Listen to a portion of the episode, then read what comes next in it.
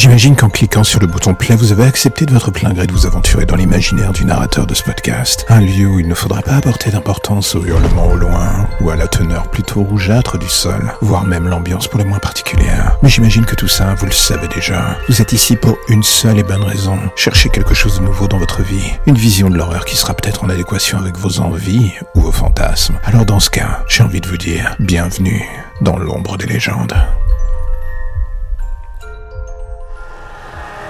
La question est la suivante. Chaque matin quand vous emmenez vos enfants à l'école, on va être honnête, est-ce que vous vous posez mille questions sur ce qui se cache derrière le sourire de la professeure à l'entrée? Cette charmante personne qui les récupère pour la journée. Vous vous dites que c'est une adulte comme les autres et qu'il n'y a pas de raison pour que les choses partent de travers et qu'en fin de journée vous receviez un appel de la police. À vrai dire, je serais à votre place, je me dirais pareil. Et je prendrais mes jambes à mon cou pour ne pas être en retard au taf. C'est l'option numéro un. La vérité est que parfois il y a un grain de sable dans la machine et on se rend compte au final que la personne derrière ce sourire est une véritable saloperie sur pattes qui ne veut que du mal à vos enfants. Le nom de Daniel Harkins ne vous dira sûrement rien et c'est normal, on ne peut pas tout connaître. Il s'agissait à l'époque d'une professeure en 2012 de 35 ans, jusque-là le prototype parfait de la personne qui n'attire pas l'attention, jusqu'à ce que les choses se compliquent un peu. C'est un de ses amis qui un jour remarqua que cette professeure près de Saint-Pétersbourg en Floride était devenue très bizarre. Et quand je dis bizarre, j'entends par là que vers juin 2012, la dame commença à avoir un intérêt un poil malsain et plus ou moins gênant pour tout ce qui se rapportait au rite satanique. Et oui, là je suis d'accord, alors on va être sur du red flag de qualité. Ne vous inquiétez pas, ça va aller encore de plus en plus loin ensuite. Quelque temps plus tard, elle fut finalement arrêtée par la police. Pourquoi? Pour avoir abusé de sept de ses élèves. Daniel Harkins avait réussi à les convaincre qu'il était nécessaire que ses disciples se débarrassent du démon qui les habitait. Pour cela, rien de plus simple. Il devait s'entailler la peau pour faire ressortir le mal et ensuite la brûler pour empêcher le retour du démon. On est loin de l'esprit positif d'un Robin Williams dans le sac des poètes disparus niveau prof, je vous le concède. Lors du rituel, Harkins tendit un briquet à un des enfants. Ce dernier ne marchait absolument pas. Alors pour cautériser la plaie et finir le rituel,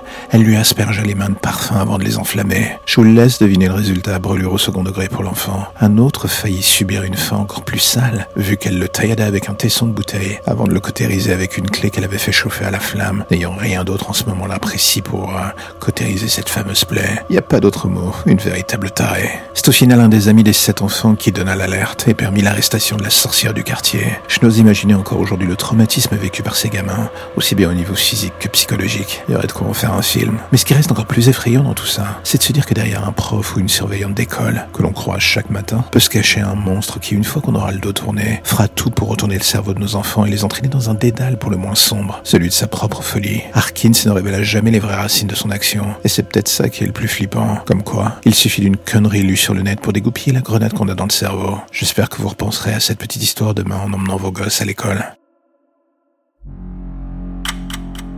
La lumière au bout du tunnel, voilà ce qui vous ramène enfin vers votre petite existence si tranquille.